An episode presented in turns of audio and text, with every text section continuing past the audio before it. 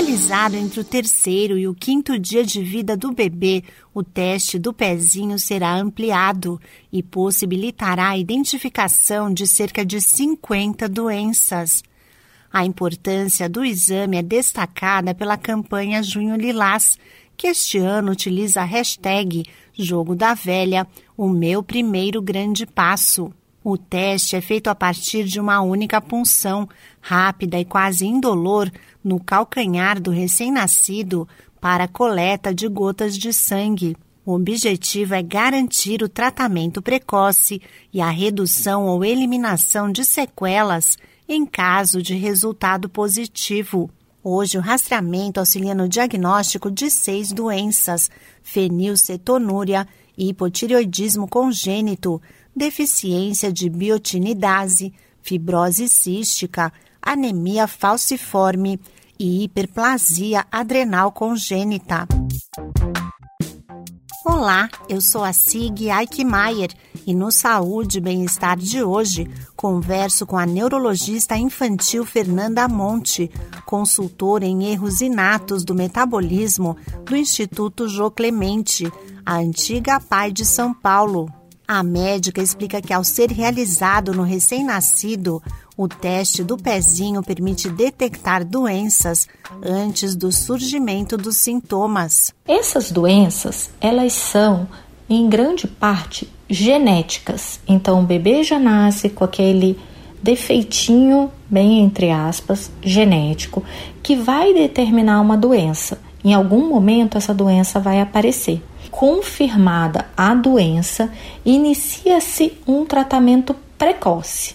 Junto disso, eu formo então um grande componente que me ajuda a melhorar o desenvolvimento físico e intelectual, reduzindo a mortalidade e as sequelas daquele bebê que tem uma doença geneticamente determinada. De acordo com a neurologista infantil Fernanda Monte, em algumas localidades, o exame já possibilita a detecção de mais doenças. Para entender essa ampliação, a gente precisa entender que há incorporação de novas tecnologias. Brasília já vem desde 2010 com alguma ampliação em torno de 30 doenças, tá, na rede pública e Paraná, que seria Curitiba e região metropolitana, com uma experiência desde 2018, vindo com Minas Gerais em 2019, também ampliando para algumas outras doenças, não só as seis, e o município de São Paulo, agora desde dezembro de 2020, de uma forma escalonada, ampliando para essas doenças de, dos erros inatos do metabolismo.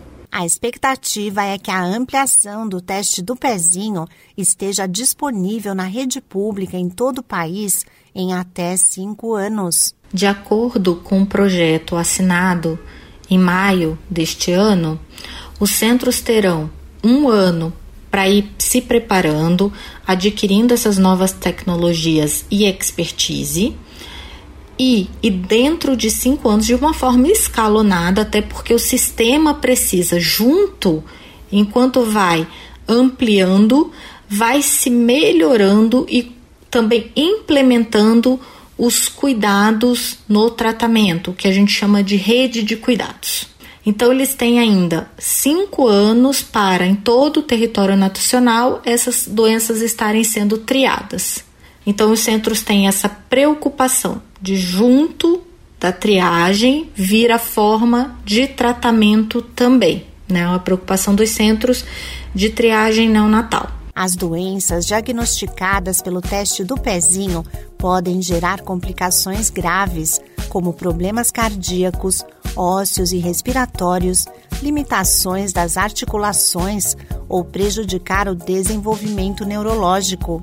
Quando os sintomas aparecem, já pode ser tarde. Por isso, a detecção precoce é fundamental para garantir o desenvolvimento saudável do bebê. Esse podcast é uma produção da Rádio 2.